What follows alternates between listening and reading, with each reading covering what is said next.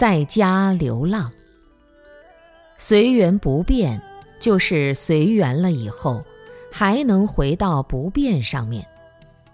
不变，它又能够启用，也能够随缘，叫体用不二。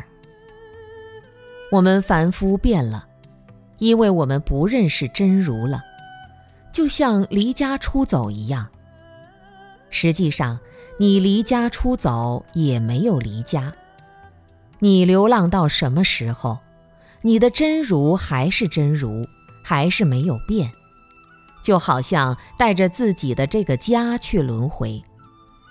那个家一直跟着你，但是你就不知道自己的家就在那里，还到处找家，这是骑着驴子去找驴。